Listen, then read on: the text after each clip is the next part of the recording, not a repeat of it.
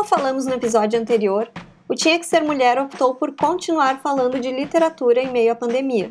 É uma forma que a gente encontrou de ajudar vocês e, claro, de ajudar a gente também a conseguir tirar o foco dessa tragédia e se distrair com outras coisas. Os episódios continuam sendo gravados à distância, por isso a qualidade do áudio pode estar um pouco inferior. Então, sério, não desiste de nós. E se puder, fique em casa, porque vai passar. Oi, eu sou Mariana Blaut e estou lendo O Jardim Secreto, um clássico da escritora inglesa Frances Hodgson Burnett.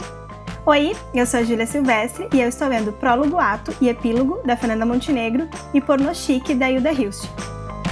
Seja bem-vinda ao Tinha que Ser Mulher.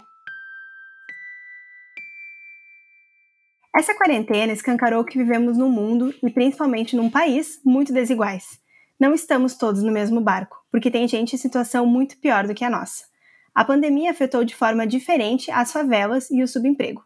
Para o episódio de hoje, então, a gente separou alguns livros escritos por mulheres, claro, e que tratam sobre desigualdade. Nada mais justo que começarmos falando sobre uma obra que, se não é ainda considerado um clássico de literatura nacional, deveria ser, que é O Quarto de Despejo, da Carolina Maria de Jesus. E eu fiquei pensando, quais seriam os relatos que a Carolina escreveria sobre a favela em meio a essa pandemia? A autora nasceu em Minas Gerais, mas viveu por muito tempo na favela do Canindé, na zona norte de São Paulo.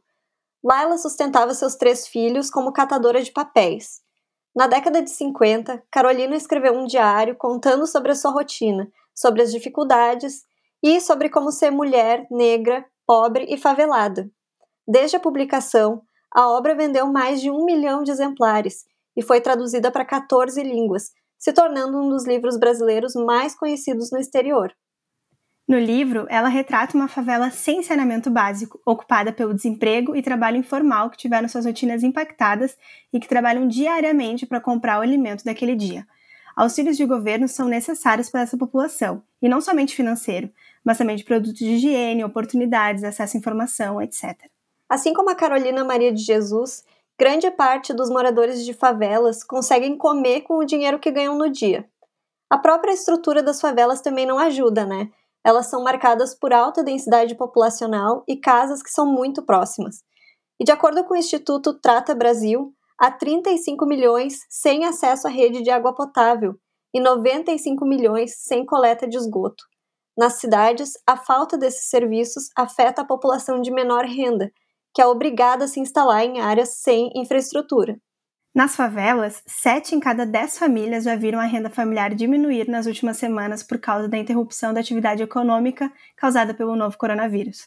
Pior, se essas pessoas precisarem ficar em casa por até um mês sem trabalhar e cumprindo as recomendações da comunidade científica de distanciamento social, 86% teria dificuldade para comprar comida e outros itens básicos de sobrevivência. Os dados são da pesquisa Data Favela do Instituto Locomotiva, divulgada na terça-feira, dia 24 de março. Isso sem falar das pessoas em situação de rua, né? Moradores de rua nas grandes cidades são praticamente invisíveis em situações de crise. Eles não têm acesso a itens essenciais, nem mesmo água potável. Moradores de ruas também não têm possibilidade de criar um estilo de vida saudável, que é importante contra o coronavírus. Muitos deles são, inclusive, usuários de drogas e alcoólatras. E, claro, também vivem sem saneamento básico, que é porta de entrada para outras doenças como cólera.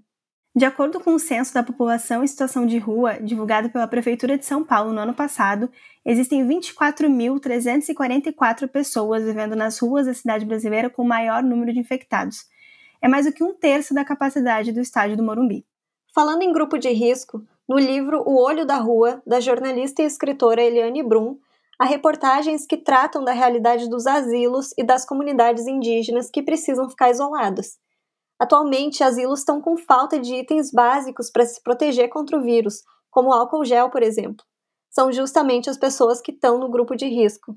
Essas comunidades indígenas correm um grande risco de serem contaminadas pelo homem branco que invade as áreas preservadas, ou, né, que deveriam ser preservadas. Na última quarta-feira, dia 1, foi confirmado o primeiro caso de coronavírus em uma indígena do povo Cocama. Ela tem 20 anos e é agente de saúde no Amazonas.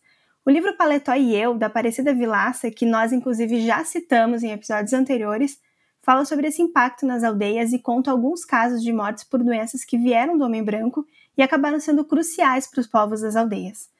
O agravamento se dá não por questões imunológicas, mas por condições geográficas e de acesso à saúde. André Moreira Cardoso, médico e pesquisador da população indígena, explica que a falta de água e saneamento básico, além do padrão de moradia com muitas pessoas nas mesmas casas, são fatores que aumentam o risco. Na semana passada, alguns indígenas, cansados de esperar atitudes do governo, já bloquearam acessos e expulsaram garimpeiros, muitos desses ilegais. Mais uma coisa que infelizmente está aumentando no isolamento é a violência doméstica. Sim, porque a vítima passa a conviver mais tempo com o agressor. Aí a violência aumenta. O impacto econômico da pandemia também não ajuda, já que a dependência financeira é uma das principais barreiras para que essas mulheres consigam fugir de um relacionamento abusivo e violento. No Brasil todo, de acordo com dados do governo, o aumento foi de quase 9% em ligações para o Disque 180. No episódio passado, a gente abriu uma exceção e falou sobre um livro escrito por homem, Ensaio sobre a Cegueira, do José Saramago. Justamente nesse livro, uma das temáticas abordadas é a violência contra a mulher durante uma crise generalizada. Ele retrata as formas de agressão que ocorrem quando ninguém está vendo, de forma similar como acontece agora com as famílias isoladas em casa. Inclusive, alguns livros contam sobre mulheres aprisionadas com seus agressores e que sofrem violência constantemente, como O Diário de uma Escrava, da Romilly, e A Filha do Rei do Pântano, da Karen Dione. Esses livros são ficções, mas a violência doméstica não é. O plantão da Justiça Social do Rio de Janeiro registrou um aumento de 50% nas denúncias de casos de violência doméstica durante o confinamento causado pelo coronavírus. Se você estiver em situação de risco, ligue para o número 180, que é a Central de Atendimento à Mulher. E se você souber de alguma mulher que está passando por isso, denuncie, ofereça ajuda é a hora de meter a colher. Com boa parte da família em casa, também aumenta o trabalho doméstico, que é feito, claro, principalmente pelas mulheres. Segundo o IBGE de 2018, as mulheres passam em média 8 horas a mais por semana fazendo tarefas domésticas em comparação aos homens. E as mulheres negras, em comparação com as brancas, fazem uma hora a mais de serviço doméstico. Para entender melhor a estrutura do racismo e sobre o quanto essas crises mundiais afetam muito mais as mulheres negras, nós sugerimos a leitura de Djamila Ribeiro, nos livros Quem Tem Medo do Feminismo Negro e Pequeno Manual Antirracista. E sobre o trabalho de casa e discussão das domésticas, a gente pode refletir sobre A Elegância do Ouriço, que é um clássico contemporâneo da escritora francesa Muriel Barbary. A protagonista do livro é René, a zeladora de um prédio, ela é praticamente invisível aos olhos dos moradores do prédio. Mas essa mulher guarda para si mesma uma personalidade complexa, que inclui, por exemplo, um amor profundo pela literatura e pela arte. E quantas mulheres como René não são invisibilizadas no cotidiano, né? É o caso das domésticas nesse momento. Será que as necessidades delas estão sendo enxergadas? Tem famílias que, mesmo com pessoas infectadas, não estão dispensando empregadas domésticas durante a crise. E são principalmente mulheres negras que não podem negar trabalho para sobreviver. E as mulheres que trabalhavam fora e no retorno do trabalho ainda tinham os afazeres da casa, agora estão em situação muito mais complicada, porque caso elas tenham conseguido liberação para fazer home office, a carga horária se misturou. As atividades não têm mais hora e nem local. A mulher precisa ser, de fato, uma equilibrista para dar conta de trabalho, casa e família além de toda a carga emocional e a insegurança que vem junto com um período desses. Falando em home office, quem tem possibilidade de fazer isso geralmente são as pessoas privilegiadas, que têm bom emprego, acesso à internet em casa e o mínimo de equipamentos para trabalhar, como computador.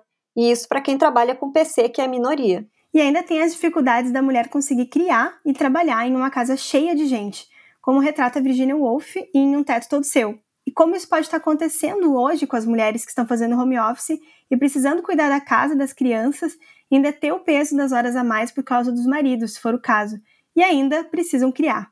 E já quem não tem condições de trabalhar em casa ainda passa por outro desafio, que é o deslocamento. É, os ônibus que ainda estão em circulação continuam lotados. E assim fica difícil se proteger contra o coronavírus, apesar de todos os esforços de higienização.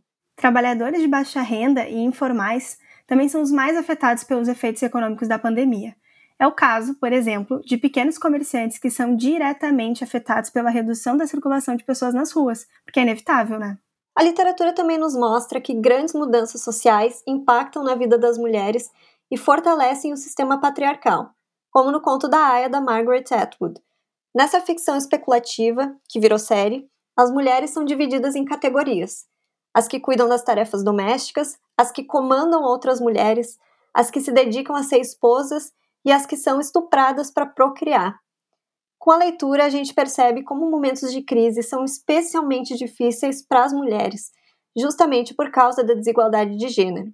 E é fácil a gente criar conexão com a realidade, mesmo quando a gente lê uma distopia que leva eventos ao extremo.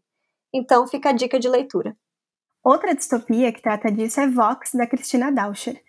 Inspirada no conto da Aya, nesse livro o governo decreta que as mulheres só podem falar 100 palavras por dia. Elas são controladas por pulseiras com um sistema de contagem e que dá choques que podem ser inclusive mortais quando elas ultrapassam esse limite de palavras. É uma importante reflexão sobre governos patriarcais e sobre o quanto as mulheres são silenciadas pela sociedade.